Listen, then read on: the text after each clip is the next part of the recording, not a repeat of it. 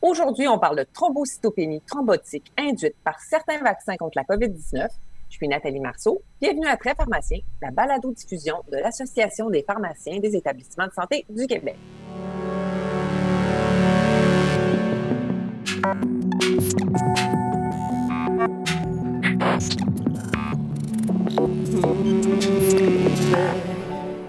Bonjour fidèles auditeurs, j'espère que vous allez bien alors que la vaccination s'accentue au Québec. Pour cet épisode, on avait planifié parler de thrombocytopénie induite par l'héparine. Mais pendant qu'on préparait le balado, il y a eu plusieurs publications sur la thrombocytopénie thrombotique immunitaire induite par certains vaccins, notamment euh, ceux de AstraZeneca et de Johnson Johnson. Puis on l'a vu là dans les médias, ces rapports de cas ont fait couler beaucoup d'encre et ont conduit euh, aux restrictions euh, que l'on connaît dans l'utilisation des vaccins. Alors, on s'est dit qu'il fallait absolument et rapidement aborder le sujet. C'est pourquoi je rencontre aujourd'hui Pierre Lemieux, qui est pharmacien au Centre hospitalier affilié universitaire régional de Trois-Rivières, du CIUS de la Mauricie et du Centre du Québec. Pierre est détenteur du titre américain BCOP ou Board Certified Oncology Specialist. Il est également le récipiendaire du prix France Boulet 2021 de la PES pour son article Thrombocytopénie induite par l'héparine, mise à jour par les lignes directrices de l'American Society of Hematology. Bonjour Pierre. Bonjour Nathalie. Tout d'abord, j'aimerais te féliciter pour ton prix sur le meilleur article du Pharmactuel en 2020. Merci Nathalie, c'est un grand plaisir pour moi d'être présent avec toi aujourd'hui. J'aimerais également te remercier d'avoir accepté de nous parler des thrombocytopénies thrombotiques immunitaires induites par les vaccins parce que c'est vraiment un sujet chaud. Je sais que tu as travaillé très fort dans l'analyse des articles publiés là, tout récemment et je sais aussi que tu as à cœur de bien soutenir nos auditeurs dans la gestion de cet effet indésirable. Et comme les données bougent beaucoup et ils bougent vite, euh, je tiens à préciser à nos auditeurs qu'on enregistre ce balado en date du 6 mai 2021. Pierre, il faut que je le dise à nos auditeurs, c'est ton idée de parler des thrombocytopénies thrombotiques immunitaires induites par les vaccins dans le balado. Pourquoi est-ce que tu trouves que c'est important d'en discuter? Tu l'as bien mentionné d'entrée de jeu, c'est un sujet qui est extrêmement chaud dans l'actualité, autant dans l'actualité euh, traditionnelle, dans les médias traditionnels, que dans l'actualité scientifique. Ça me semble important que les gens soient euh, en mesure de comprendre le phénomène et les risques qui y sont associés, afin de les guider le mieux possible, de guider nos patients le mieux possible face aux risques et aux bénéfices de la vaccination. Il faut savoir reconnaître les caractéristiques des cas qui pourraient être problématiques, surtout dans le contexte où la prise en charge est distincte des cas de thrombose habituels. Alors allons-y, lançons-nous, Pierre. D'entrée de jeu, c'est quoi la thrombocytopénie thrombotique immunitaire induite par un vaccin? Oui, les thrombocytopénies thrombotiques immunitaires induites par le vaccin, je vais parler souvent dans le balado de TTIV, donc, c'est un effet indésirable qui est très rare, qui se caractérise par la présence d'un caillot sanguin, particulièrement sur des localisations inhabituelles comme au niveau du sinus veineux cérébral ou au niveau des veines splanchniques. Je vais souvent parler dans le balado de TSVC, je parle des thromboses du sinus veineux cérébral et c'est un phénomène qui est associé à des thrombocytopénies qui se présentent dans les jours suivant l'administration d'un vaccin. Le vaccin sur lequel est porté beaucoup, beaucoup d'attention, c'est le vaccin AstraZeneca, mais il y a des cas également qui sont rapportés avec le second vaccin adénovirus, là, soit, soit celui de Johnson Johnson. Depuis son apparition, c'est un phénomène qui a été présenté sous différentes appellations, notamment sous euh, la thrombocytopénie immunitaire prothrombotique induite par le vaccin, la TIPIV ou la VIPIT en anglais. Mais les experts s'entendent maintenant pour la dénomination thrombocytopénie thrombotique immunitaire induite par le vaccin, la TTIV que je mentionnais. Bon, ben nous, là, pour le balado, on s'entend tous les deux, puis écoutez-nous les auditeurs, on va parler de TTIV. C'est le choix qu'on a décidé. Mais c'est quoi la différence entre la TTIV et la thrombocytopénie induite par l'héparine, qu'on connaît sous le nom de TIH ou de HIT en anglais? Oui, il y a beaucoup de similitudes qui relient la thrombocytopénie induite par l'héparine. Moi, je vais souvent parler de TI hein, pour utiliser le terme français, euh, notamment en ce qui a trait à la présentation clinique. Donc, on parle d'un état prothrombotique en contexte de thrombocytopénie, ainsi que la présence d'anticorps de type IgG dirigés contre le complexe héparine et le facteur plaquettaire 4, le fameux PF4. Dans le cas de la TI, le mécanisme physiopathologique initié par une exposition à une forme d'héparine est bien compris et une thrombose est observée dans à peu près 30 à 50% des cas. Du côté de la TTIV, la thrombose est présente par définition, puis le mécanisme expliquant comment un vaccin, essentiellement un vaccin adénovirus, peut mener à la production d'anticorps anti-PF4 n'est pas bien compris.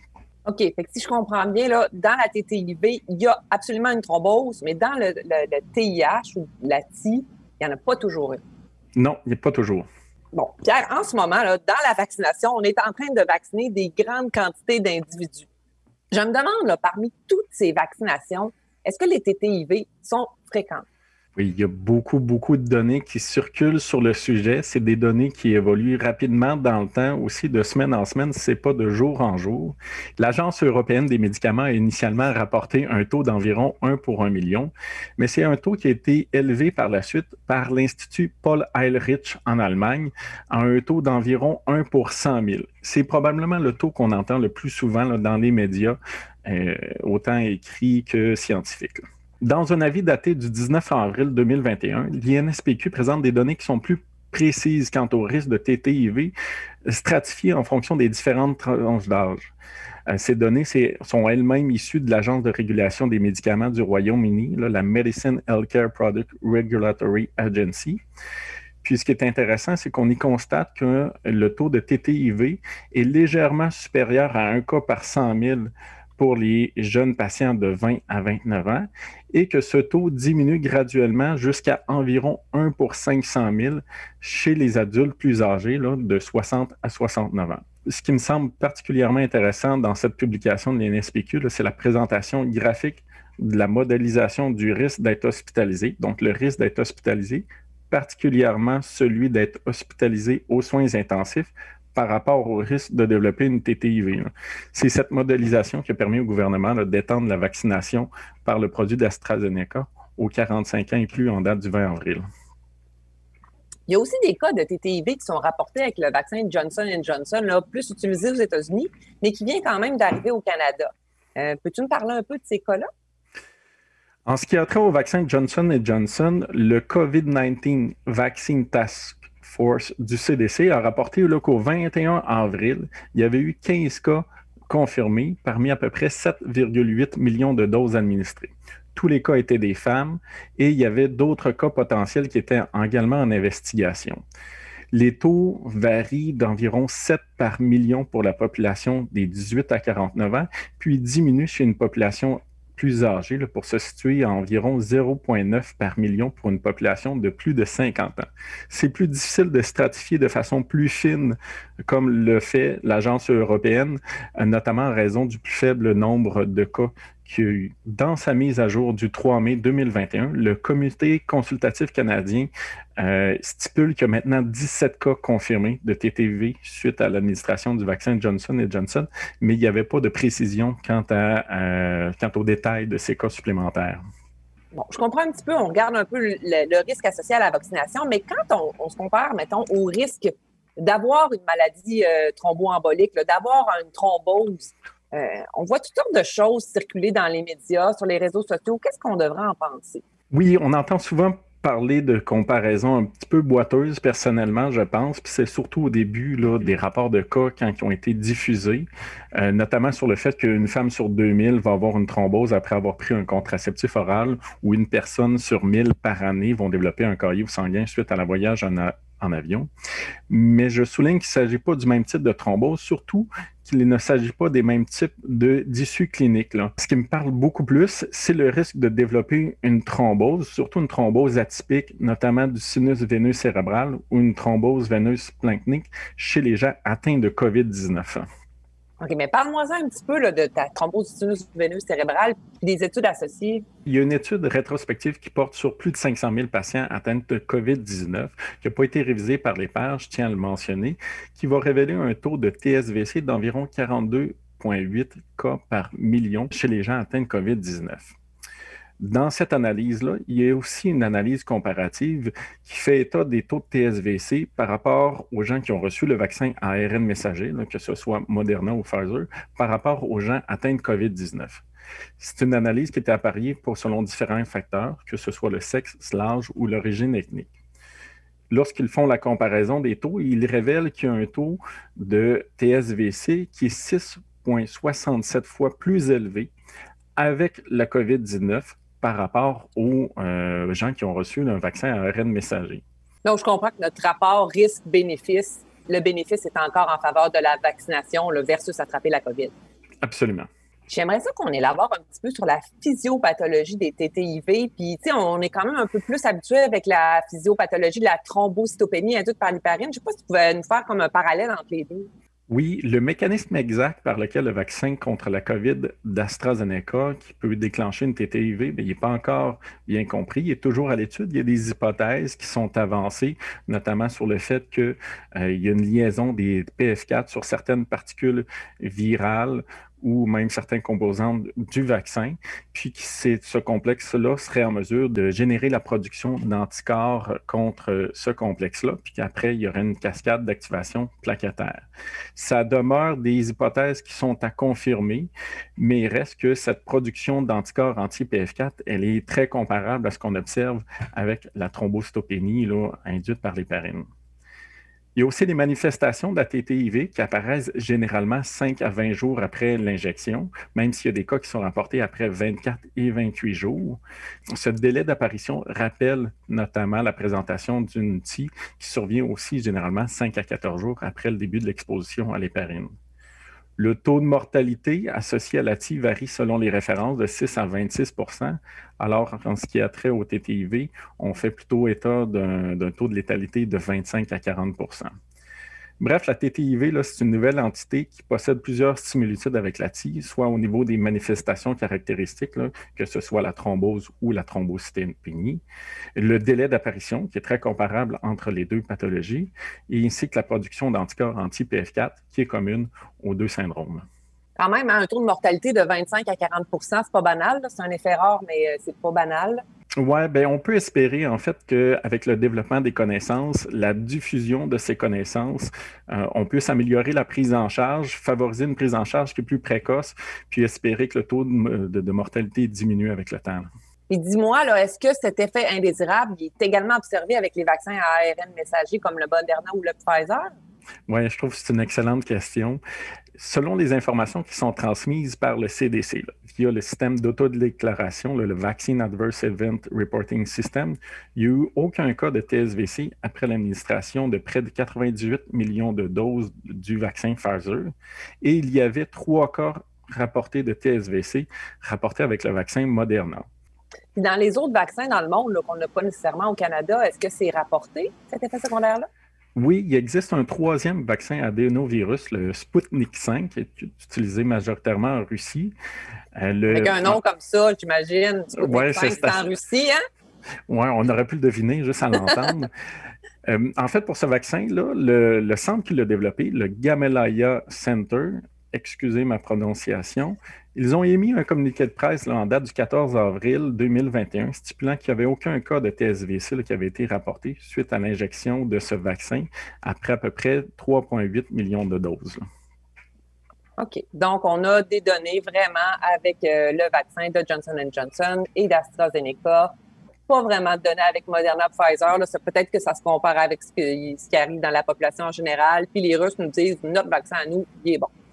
Y a-t-il des facteurs de risque associés à la TTIV? Oui, mais aucun qui sont encore vraiment officiellement confirmés. L'âge est le facteur de risque de TTIV qui est, qui est évoqué le plus fréquemment par les experts.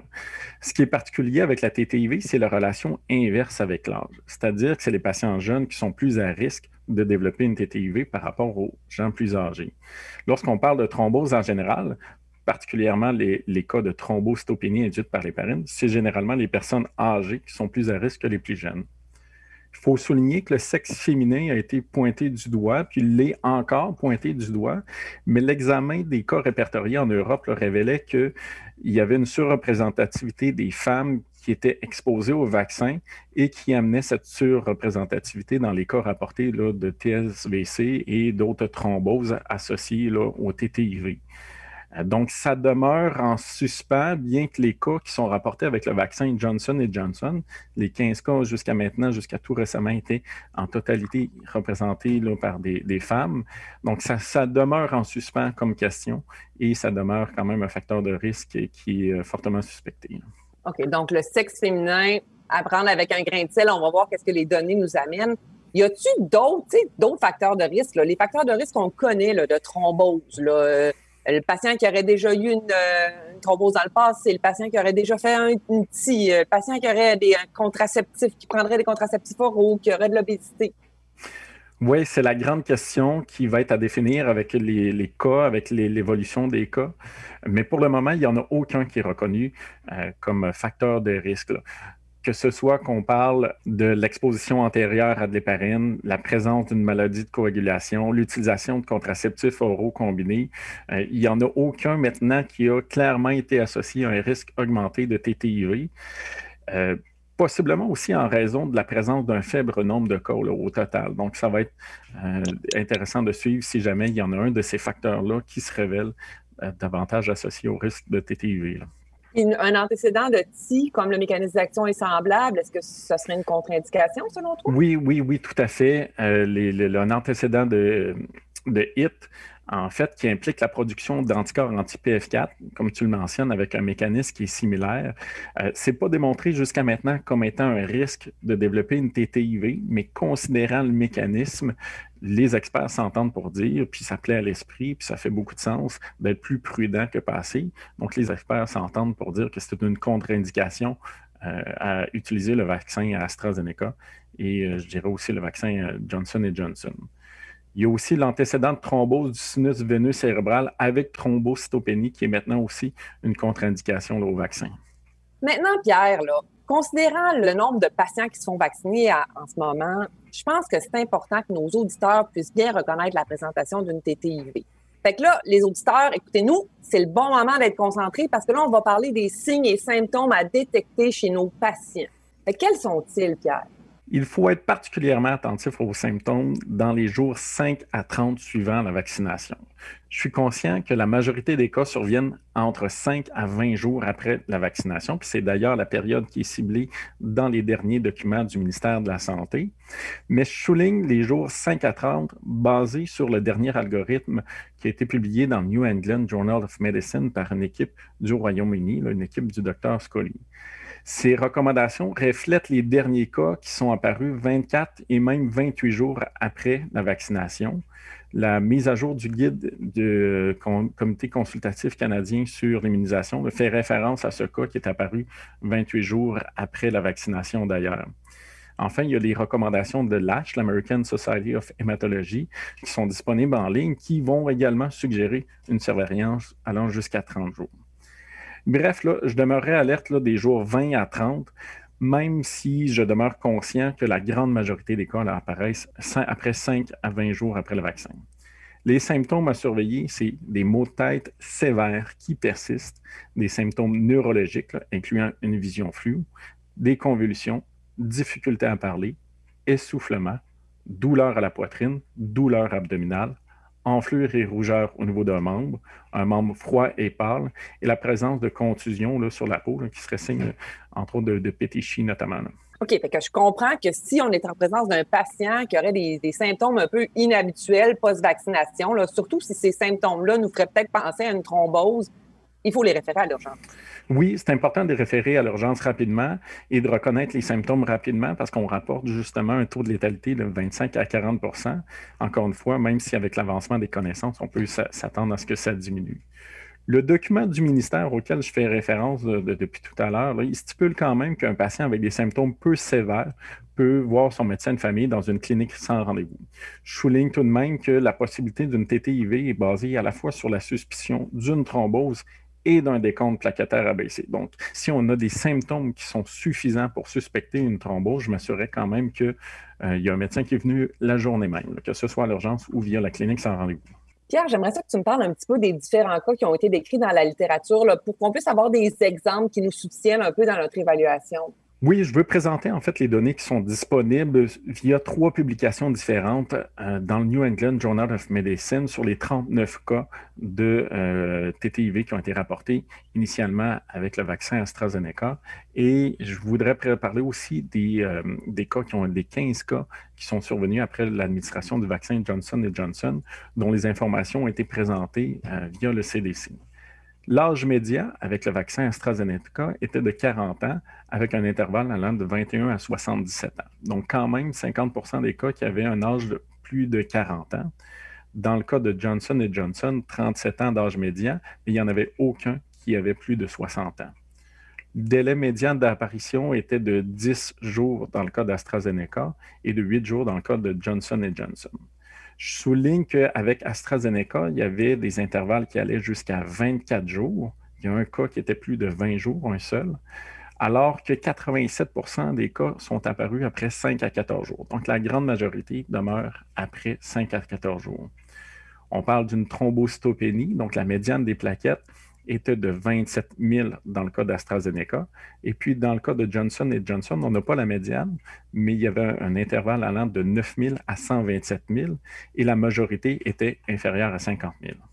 Et pour les auditeurs qui ne se rappellent pas, mettons, des valeurs usuelles de plaquettes, quelles sont-elles quand on a des valeurs normales? Oui, on définit la thrombocytopénie avec des plaquettes inférieures à 150 000.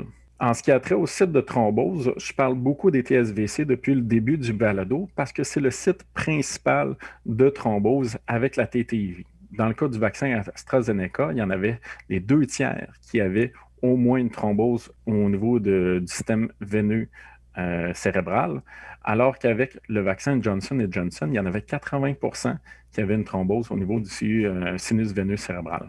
On fait la référence au si depuis le début du balado, en fait, les dosages sérologiques des anticorps anti-PF4 étaient positifs dans la grande majorité des cas, soit 87% avec AstraZeneca, alors qu'ils étaient non disponibles ou équivoques pour 7,7% des cas. Puis dans le cas de Johnson Johnson, 11 étaient positifs, 4 inconnus ou indéterminés et aucun était négatif on mentionne aussi un taux de létalité qui est important depuis le début du balado. Dans le cas des 39 cas qui ont été rapportés là, avec le vaccin AstraZeneca, il y en a eu 16 qui sont décédés malheureusement, ce qui représente un taux de mortalité de 41% Pour ce qui est des données par rapport au vaccin Johnson Johnson, euh, il y a encore euh, des, incertitudes à ce moment-là parce que les données n'étaient pas toujours à jour. En fait, il y a eu trois décès sur les 15. Il y en a cinq qui ont été libérés et qui sont vivantes à ce moment-ci, mais il en restait sept qui étaient toujours hospitalisés, dont quatre aux soins intensifs au moment de la diffusion de ces données. Tu m'as posé la question aussi par rapport aux facteurs de risque de développer une TTIV. Euh, dans les publications sur le sujet, il y avait des informations qui étaient intéressantes, mais qui au final ne nous permettent pas de conclure à rien du tout sur les facteurs de risque. Mais il y avait notamment, avec le vaccin AstraZeneca, un cas de patient qui avait un antécédent de TVP, un cas qui avait une maladie de coagulation, deux qui prenaient des contraceptifs oraux, un cas qui prenait une thérapie de remplacement hormonal et un cas avec un anneau contraceptif. Dans le cas des vaccins Johnson Johnson, il y en avait deux qui prenaient des contraceptifs oraux et sept qui étaient en état d'obésité. Écoute, là, maintenant, je me mets dans la peau d'un pharmacien qui reçoit un appel d'un de ses patients. Ce patient-là, il dit J'ai très mal à la tête, j'ai la vision brouillée, j'ai mal au ventre, en plus, j'ai des bleus sur une partie d'une jambe. Euh, puis le pharmacien, il se rappelle qu'il a vacciné ce patient-là il y a 12 jours avec un vaccin AstraZeneca. Ça devrait être quoi sa conduite? Dans ce cas-ci, tu nous présentes un cas qui est quand même assez clair qu'on doit référer à l'urgence. Hein. Il y a en effet plusieurs signaux d'alerte que tu nous mentionnes, euh, entre autres la temporalité, une combinaison de symptômes, de plusieurs symptômes qui sont associés au TTIV, la céphalie, la vision brouillée, douleur abdominale, euh, puis des symptômes qui sont accompagnés d'une intensité significative. Hein. Quand on parle d'un gros mal de tête, d'un gros mal de ventre, tout ça combiné ensemble fait en sorte qu'on devrait suspecter une TTIV et référer le patient rapidement à l'urgence. Tu sais, mais Pierre, il n'y a pas comme une espèce de risque de confondre les effets indésirables euh, usuels du vaccin avec ceux euh, provoqués, mettons, par une TTIV? Oui, je ne le cacherai pas, il y a effectivement un risque de confondre les effets indésirables du vaccin et par rapport à ceux induits par la TTIV. Malheureusement, il n'y a pas encore de score clinique pour évaluer le risque d'une TTIV comme on peut l'avoir avec la TI. Avec la TI, on a le score 4T qui est bien défini, qui est associé à une sensibilité, une spécificité euh, qui est clairement étudiée puis qui permet de prendre une décision basée sur les risques et bénéfices de façon très éclairée. Ce score-là, il n'en existe pas avec la TTIV. Donc, on doit toujours faire appel à notre jugement clinique. Hein. C'est une réponse un peu plate, mais ça demeure toujours ça. Je veux quand même apporter certaines pistes de réponse qui me semblent pertinentes de souligner. D'abord, euh, la temporalité des symptômes. Les symptômes usuels secondaires à la vaccination sont généralement dans les 3-4 jours qui suivent la vaccination. La TTIV, elle, les symptômes apparaissent généralement 5 à 14 jours, en grande majorité 5 à 14 jours après l'injection du vaccin. Donc, la temporalité n'est pas nécessairement la même entre les deux. Je veux également souligner euh, le commentaire de médecin que j'ai lu cette semaine dans un média écrit qui faisait référence à la hausse des consultations à l'urgence euh, chez des patients qui craignaient d'avoir une TTIV, puis qui avaient somme toute des, effets secondaires un peu bénins de la vaccination. Si jamais on a des symptômes euh, qui sont plutôt légers à modérés, par exemple une céphalée qui est soulagée une heure après avoir pris de l'acétaminophène, on peut quand même être assez confiant qu'on n'est pas en présence d'une PSVC. Mais si on a des symptômes sévères et persistants, on s'en va à l'urgence. On réfère nos patients à l'urgence. Oui, absolument. Hein, c'est la clé, les symptômes qui sont sévères, qui sont persistants. Lorsqu'on parle des céphalées, des fois, on parle d'une présentation inhabituelle des céphalées aussi. Euh, donc, il euh, ne faut pas avoir peur de référer nos patients à l'urgence dans ce cas-là. Euh, on peut penser à être prudent aussi en contexte où il y a des complications importantes. Donc, l'utilisation du jugement clinique demeure le mot d'ordre dans ce contexte-là. Qu'est-ce qui arrive quand le patient se présente à l'urgence? Ça va être quoi la prise en charge qui va être euh, faite sur place?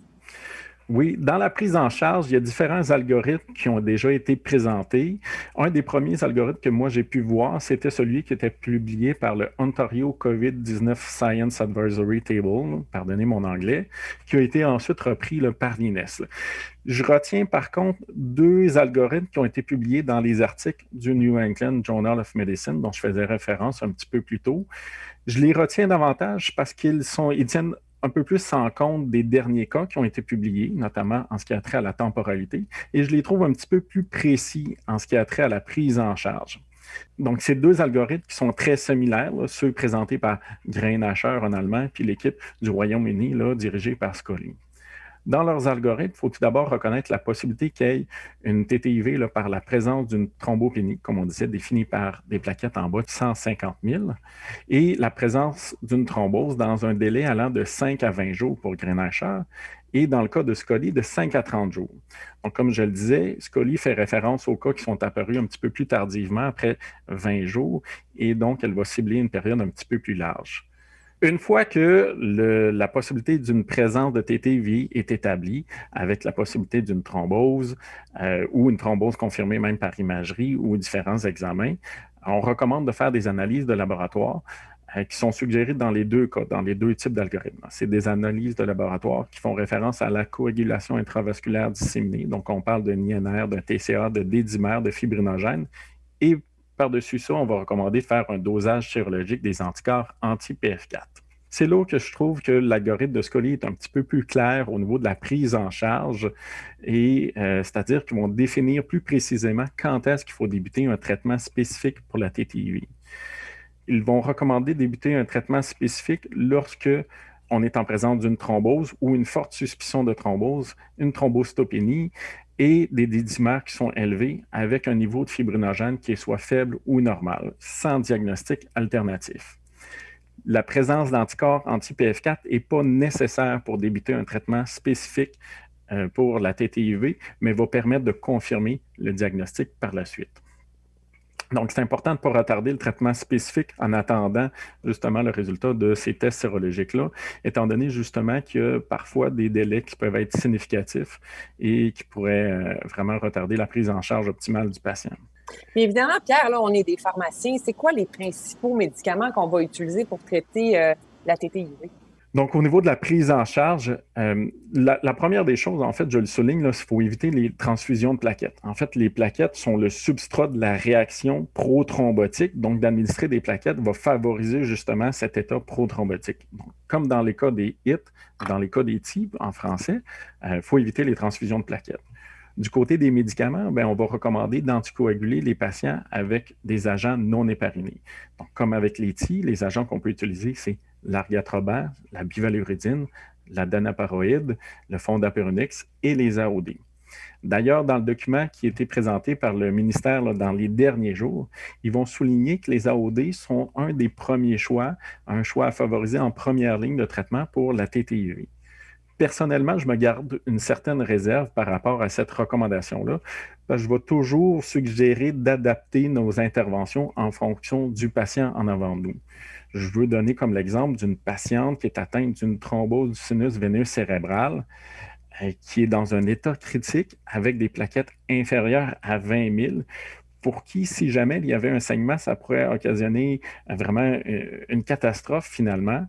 Donc, je favoriserais une anticoagulation par voie parentérale avec une courte demi-vie d'action, de façon à ce que ce soit facile de renverser l'anticoagulation si jamais il y avait un saignement pour cette patiente-là.